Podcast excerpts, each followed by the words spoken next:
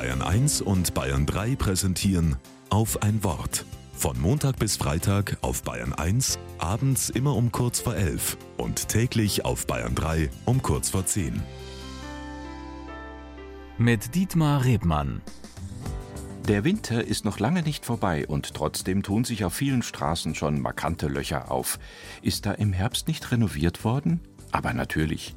Die Straßenmeistereien schaufeln und planieren, was das Zeug hält. Aber sie kommen auch dieses Jahr garantiert nicht mit der Reparatur der vielen Schlaglöcher nach, die Streusalz und Frost verursachen.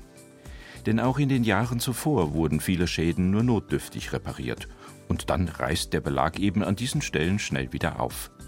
Straßenbauexperten warnen, wer nicht ordentlich repariert, zahlt im kommenden Jahr doppelt. Das heißt, die Kosten potenzieren sich.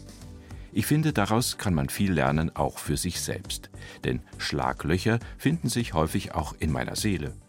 Man kann die Löcher in der Seele notdürftig mit vielen Dingen stopfen. Mit Alkohol, Luxusartikeln, mit Arbeit oder Drogen, mit Ängsten und Krankheiten. Ich meine, das größte Seelenloch in uns Menschen entsteht, wenn wir daran zweifeln, ob wir so gut sind, wie wir sind. Nichts lässt ein tieferes Loch entstehen als die Überzeugung, ich bin nichts wert. Was immer auf der To-Do-Liste für das neue Jahr so alles steht, eines sollte wohl immer draufstehen. Kümmere dich um dein Inneres und repariere deine seelischen Schäden so, dass es für das ganze Jahr hält.